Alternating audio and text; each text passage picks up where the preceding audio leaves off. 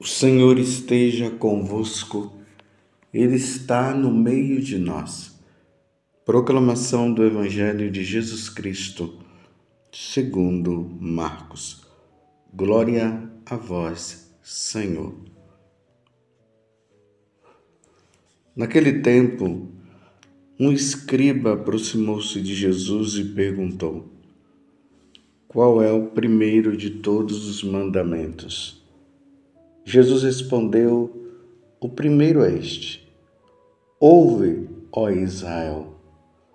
O Senhor nosso Deus é o único Senhor. Amarás o Senhor teu Deus de todo o teu coração, de toda a tua alma, de todo o teu entendimento e com toda a tua força. O segundo mandamento é: Amarás o teu próximo como a ti mesmo. Não existe outro mandamento maior do que estes. O mestre da lei disse a Jesus: Muito bem, mestre. Na verdade, é como dissertes: Ele é o único Deus e não existe outro além dele. Amá-lo de todo o coração, de toda a mente e com toda a força e amar o próximo como a si mesmo é melhor do que todos os holocaustos e sacrifícios. Jesus viu que ele tinha respondido com inteligência e disse: Tu não estás longe do reino de Deus. E ninguém mais tinha coragem de fazer perguntas a Jesus. Palavra da salvação, glória a vós, Senhor. Meus irmãos e minhas irmãs, estamos caminhando nessa quaresma, pedindo a Deus a graça da conversão. As cinzas que foram colocadas na nossa cabeça, ela é um sinal. Ela continua sobre nós. E o sinal é este: Senhor, tem piedade de nós. Nós queremos mudar. Nós queremos em tudo fazer a tua vontade, nós queremos te servir como o único Deus e Senhor. Como diz Daniel, o nosso rosto se cora de vergonha diante de tantas ofensas que nós cometemos. E aí nesta reflexão nós estamos vendo se como é que nós estamos no nosso relacionamento com Deus como é que nós estamos no nosso relacionamento conosco mesmo e com as pessoas do nosso lado, as que convivem conosco. Como ontem mesmo no Evangelho falou que, assim como nós temos uma dívida com Deus, muitas vezes as pessoas têm dívida conosco e nós devemos sanar essa dívida, e ali estava relacionada aquela pergunta que é, Pedro havia feito a Jesus: quantas vezes devo perdoar o meu irmão? E na parábola, Jesus falou que aquele rei perdoou aquele homem de uma dívida que ele nunca iria pagar. E de repente, quando uma outra pessoa que estava com a dívida para com este homem, ele não quis dar o perdão. E Jesus falou que aquele rei foi muito firme, colocou ele preso para que ele pagasse a dívida, já que na hora que o outro quis pedir perdão, ele não quis perdoar, ele não quis sanar a dívida dele. E aí Jesus falou sobre a questão do perdão. Hoje um doutor da lei se aproxima de Jesus para perguntar qual é o maior de todos os mandamentos. E Jesus fala que o maior de todos os mandamentos, primeiro é amar a Deus sobre todas as coisas, e o segundo é amar o próximo como a ti mesmo. E é nessa primeira parte do mandamento que eu queria hoje meditar um pouco com você. Jesus fala que o primeiro mandamento é amar a Deus sobre todas as coisas. E aí Jesus diz como nós devemos amar, pegando uma citação lá do Antigo Testamento que está no livro de Deuteronômio. Ouve, ó Israel. E aí eu pediria que você colocasse o seu nome. Ouve, ó Israel, ouve, ó Padre José Augusto. O Senhor nosso Deus é o único Senhor. Por isso, amarás o Senhor teu Deus de todo o teu coração, de toda a tua alma, de todo o teu entendimento e com toda a tua força. Mas a pergunta que eu faço para você no dia de hoje é: que Deus? Que Deus é esse que nós devemos amá-lo de todo o coração, com todo o entendimento, com todo o nosso ser? Porque cada povo tem o seu Deus. Os incas tinham os seus deuses, os maias tinham os seus deuses, os indianos, os seus deuses, os africanos, os seus deuses, os egípcios, o seu Deus. Mas esse Deus que esses povos que eu acabei de citar e muitos outros, né? eles apresentavam, é o Deus verdadeiro? Ou é aqueles deuses que Deus recomendava que nós não o adorássemos porque eram deuses de criação humana. Mas como saber quem é o Deus verdadeiro? O ponto fundamental, meus irmãos, é as sagradas escrituras. O ponto está aqui.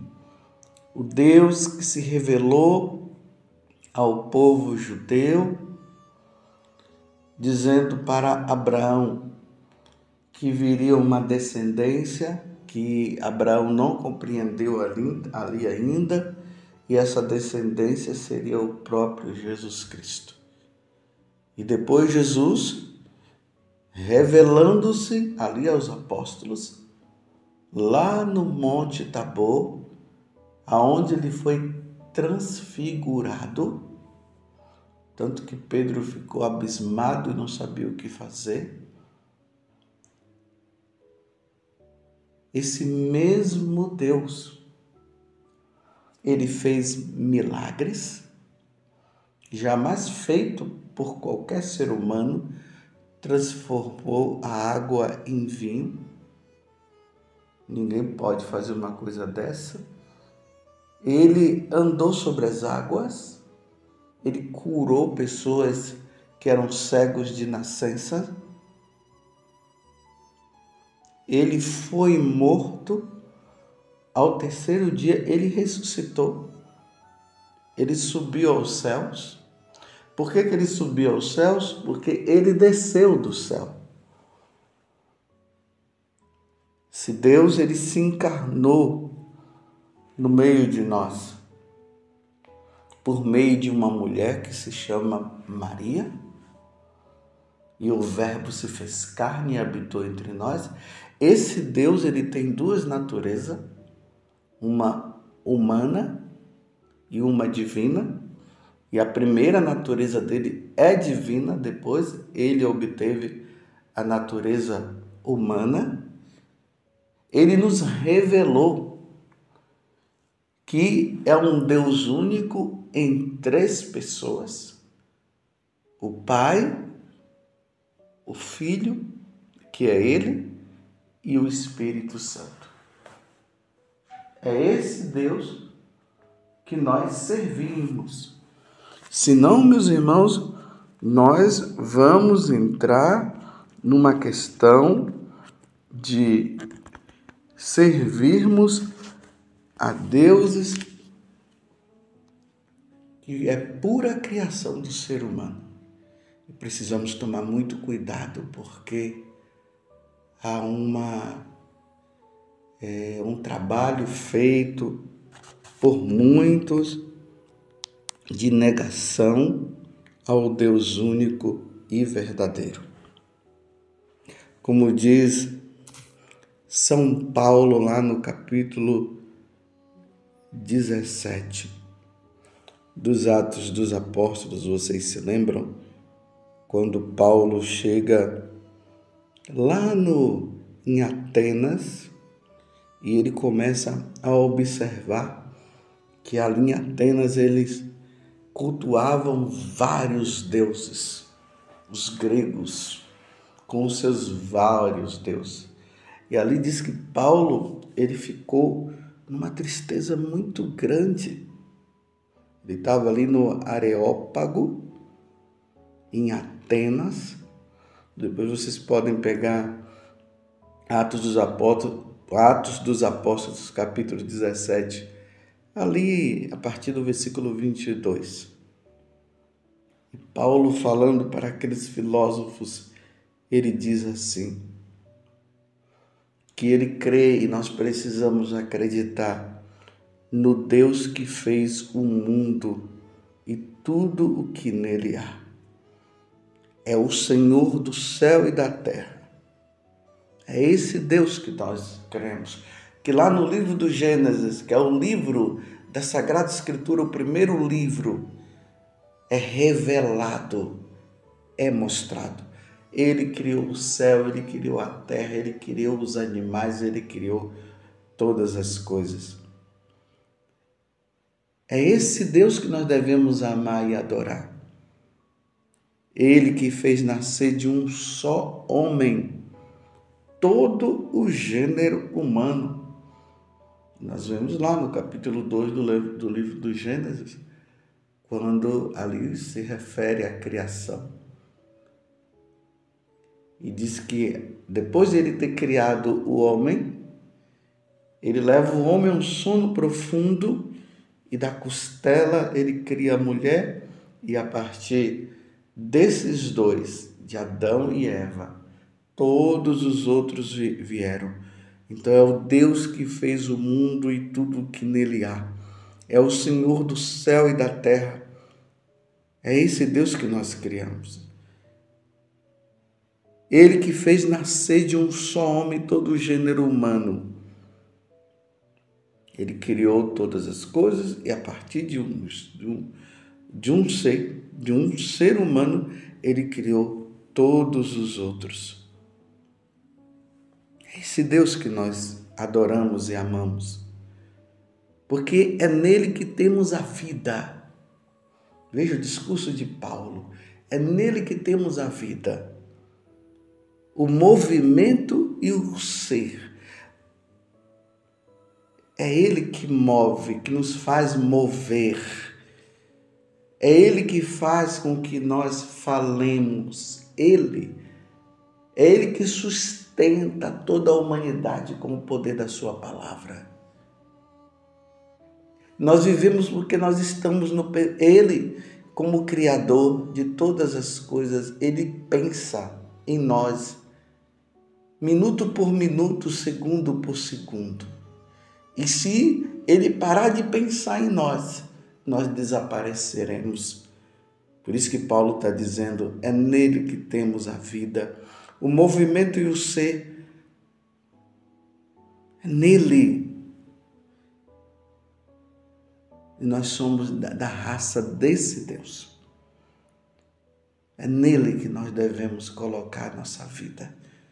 Qualquer outro Deus que não tiver como princípio a revelação pela Sagrada Escritura, que não tiver como princípio as três pessoas em um Deus só, o Pai, o Filho e o Espírito Santo.